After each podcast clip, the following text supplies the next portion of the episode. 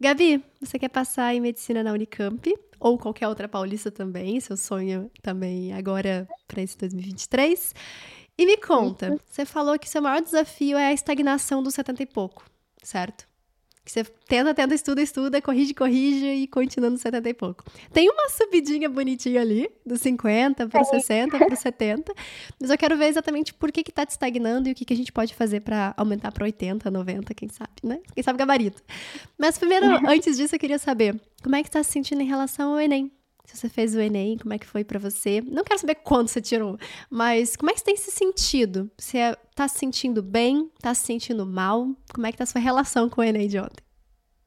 Tá bom, eu não corrigi ainda, Ótimo. não olho o gabarito, é superficial, então eu não sei como eu fui realmente, mas no primeiro dia eu acho que eu saí mais confiante, assim, uhum. tanto da redação, que é um pouco é, maior facilidade, assim, é, e as questões de humanas, do que no segundo dia. No segundo dia a gente já sai um pouco mais tristinha, um pouco mais cansada, porque chega no final e a gente, tipo, não consegue fazer, tipo, cada uma das questões, né?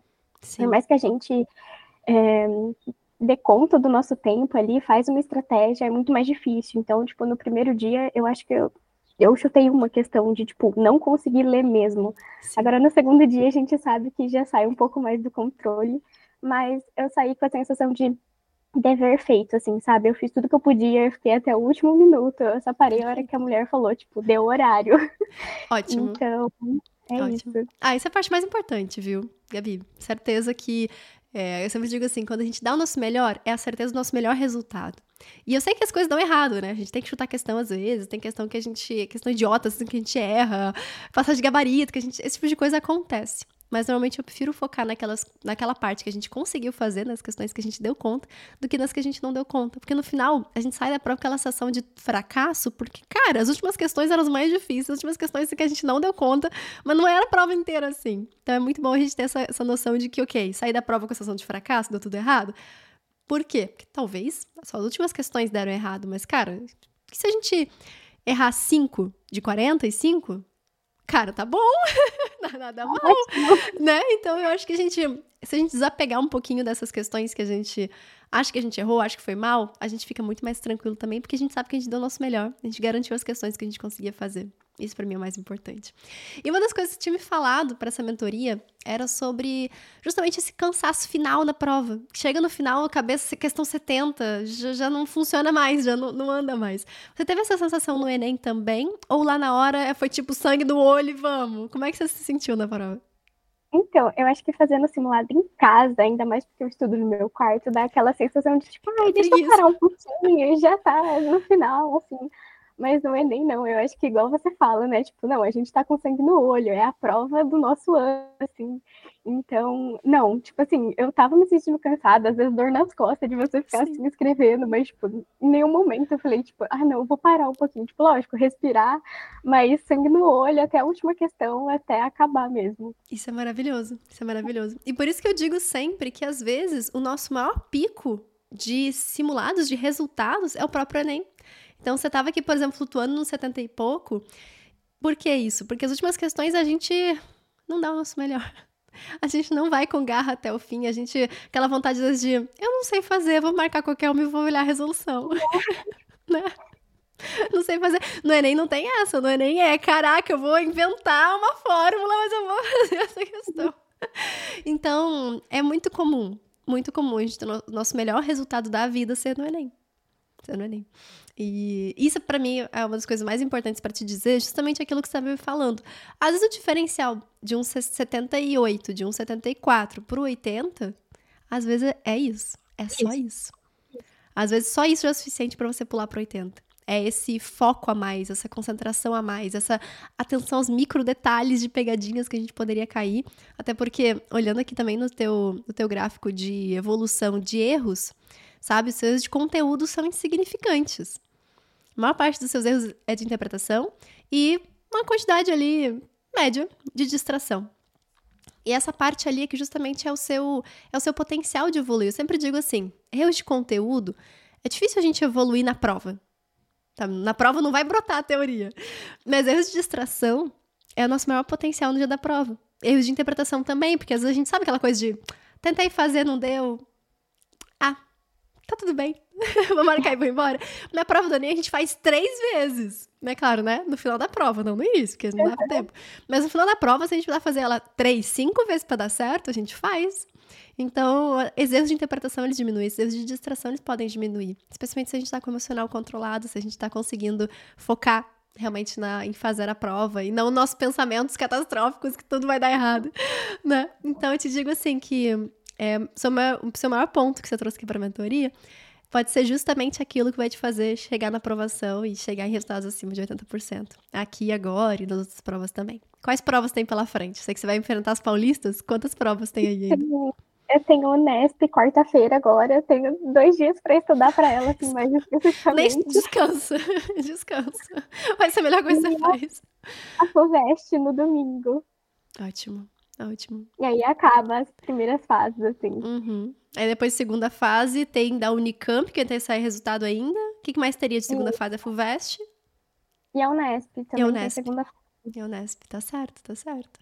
Coisa boa, coisa boa. Você tem dúvida sobre como se dá pra segunda fase? Olha, eu fiz, tipo, uma vez um simulado de segunda fase no meu primeiro ano de cursinho, assim. E, tipo, fui muito mal. Eu não estudei mais, assim, especificamente pra segunda Entendi. fase, porque eu foquei mais na primeira.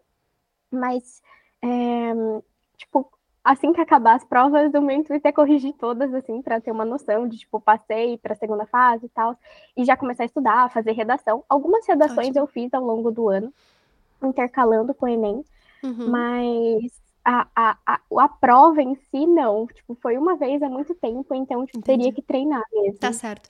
Eu acho isso uma estratégia, uma ótima estratégia, para ser sincera, tá? Porque a gente não tem que estudar um conteúdo específico para a segunda fase, o conteúdo é o mesmo. Então basta uhum. realmente que a gente aprenda a fazer a prova. Que a gente aprenda como escrever, como colocar aquilo e, e tá bem tranquilo nesse sentido.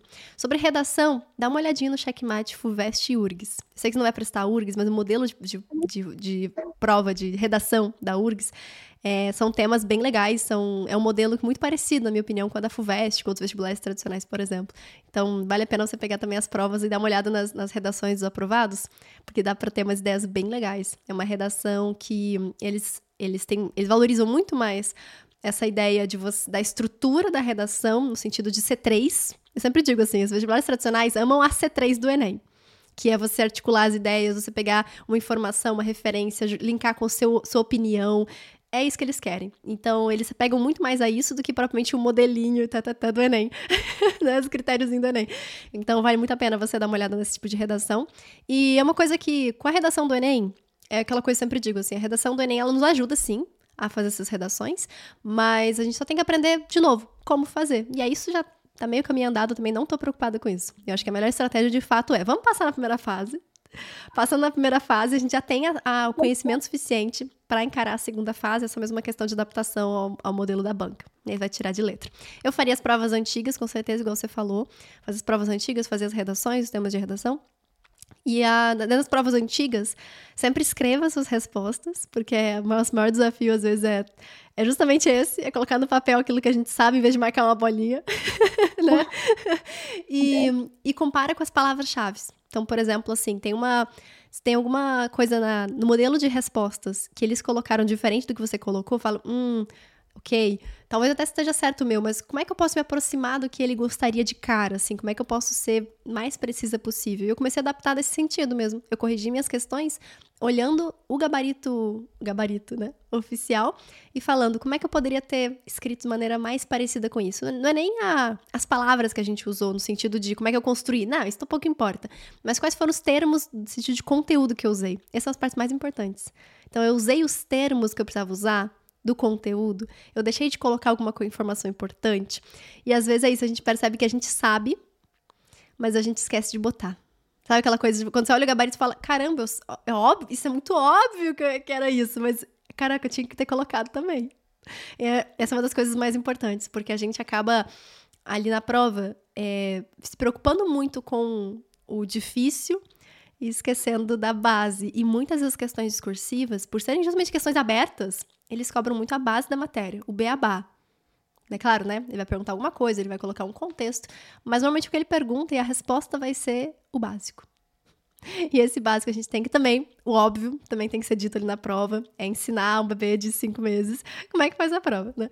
E é legal que eu percebi que a própria FUVEST, na parte de humanas, é muito legal quando você escreve, quando você coloca as coisas mais óbvias. Até na parte de, de imagens, por exemplo, é, as próprias respostas, elas nos induziam a escrever com o máximo de detalhes. Por exemplo, a, a camiseta da, da pessoa que estava ali, a latinha de, de a latinha de refrigerante amassada no chão, que representa tal coisa. É, inclusive, é uma questão real, né? Tinha uma latinha e era bem importante você escrevesse da latinha que representa o lixo, representa a rua. Enfim, então eram os mínimos detalhes. Já a prova de física, por exemplo, era o contrário. Prova de física era quanto mais direto, melhor. Quanto mais, tipo, você botar qual que é a fórmula que você vai usar, por que, que você vai usar e qual a resposta. então, é conhecer a banca, é saber como eles gostam de cobrar. E assim, a FUVEST foi uma mãe ano passado que eles entregaram, finalmente, né? A parte, da, a parte que eles colocaram da, do modelo de respostas esperadas, isso foi sensacional.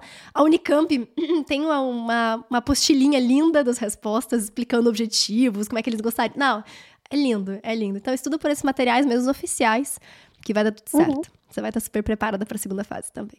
Então, Gabi, descansa, se prepara para a prova de quarta, se prepara para a prova de domingo. Muito mais do que estudar, é realmente cuidado emocional, descansar do trator que passou em cima da gente, encarar outros tratores pela frente. Mas chegou no final dessa, dessa jornada, você pode ter certeza que você cumpriu seu papel, cumpriu sua missão e a aprovação vai vir. Gabi, sucesso para ti. Beijo, beijo. A gente se vê. Beijo. Tchau, tchau. Até mais.